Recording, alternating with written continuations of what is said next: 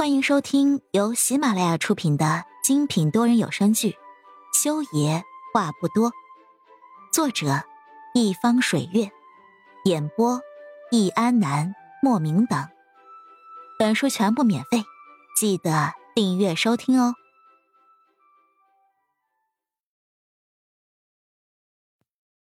第八十六集，空军总院特护病房里面。裴木修正站在床边，手里捏着除颤仪，一次又一次的在病人的胸口进行电击。只是无论他采取什么样的急救措施，病人的心跳已经持续一条直线，没有任何的起伏了。他死了，死于心脏血管重造以及瓣膜更换手术的并发症。裴木修拼尽全力，拖着一条骨折的腿站在病床边上，垂下了头。裴医生，让我来帮你吧。你的腿骨折在膀上，这样站着会很疼的。米娅从一群医护人员里面挤到了裴木修身边的时候，没有第一时间关注病人的情况，而是看着裴木修脸色苍白，有大颗大颗的汗珠从他的额头上面滚落下来。他拿着手帕想要给裴木修擦汗，却一下子被裴木修避开了。裴木修的眼眸如同锋利刀刃一样从米娅身上扫过，看着他的视线先是冷漠，然后变成了。宛若在看着智障一样的目光。你帮我？怎么帮我？给病人做人工呼吸？裴木修讽刺了一句。米娅的脸立刻红的像是猴子屁股了。这病人已经死了，他还让自己做人工呼吸，这，这不是羞辱他吗？米娅觉得很难堪。没错，裴木修就是在羞辱他。一个不会把心思放在病人身上的医生，是垃圾。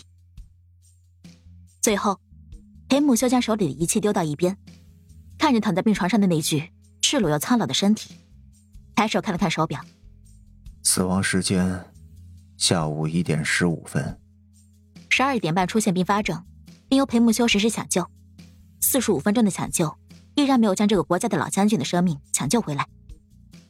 其实，这个手术能够成功完成已经是奇迹了。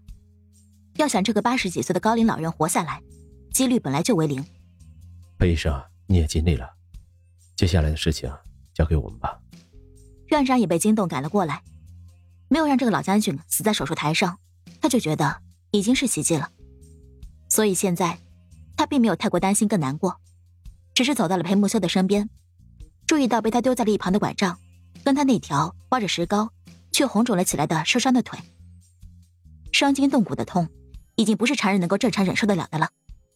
这又是一种怎样的毅力，让他用这条已经骨折了的腿撑着身子，在这里站了四十五分钟，抢救了四十五分钟，这得多痛呀！院长赶紧让一边已经看得愣住的医护人员推着轮椅过来。哎呀，裴医生，你赶紧坐下，你这腿……裴木修可是他高价从国外的知名心脏研究所挖过来的，他可是个宝贝呀！院长可不希望他的宝贝残废了。打电话通知裴老 boss，让他直接来见我。裴木修坐上轮椅，拒绝了要推他出去的人。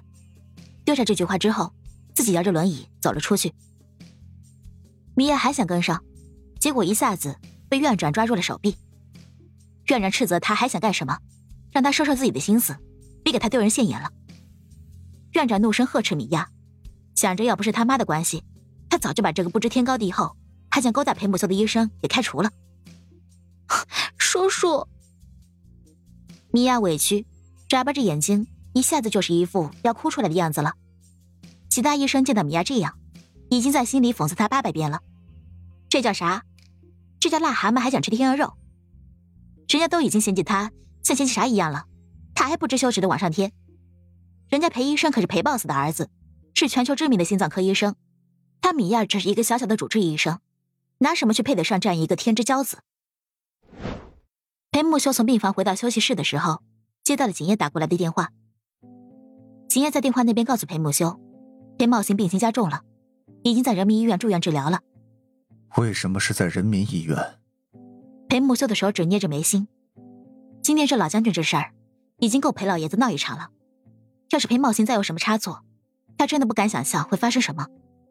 大少爷自己提出的，要在人民医院进行治疗。景夜深呼吸了一口气之后，才道：“大少爷，指定要顾医生做他的主治医生。哪个顾医生？裴木修并不是很熟悉人民医院心脏科的主治医生有哪些。裴茂行体内的器官大多数都是移植的，移植器官寿命有长有短。裴木修已经做好准备，这几年再给他做一个心脏更换手术了。顾如北，景夜小心翼翼的说出了这三个字。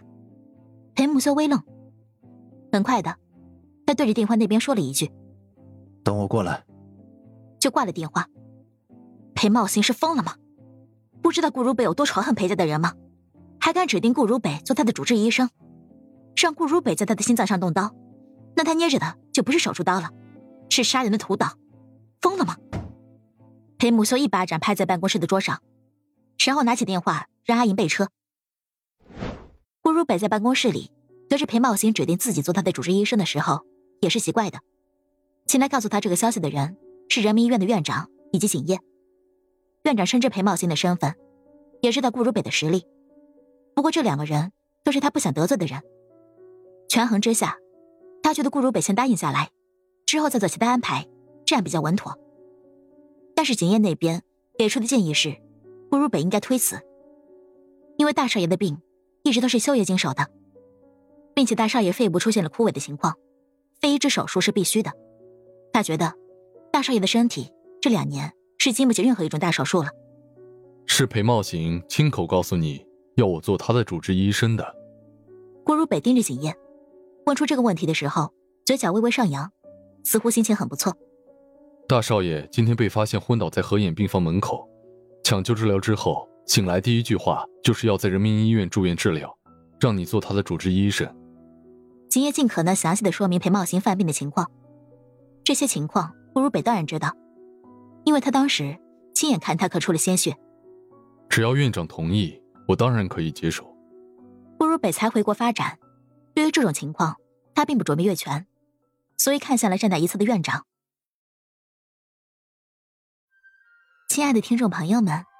本集已播讲完毕，下集精彩继续，别忘记订阅哦。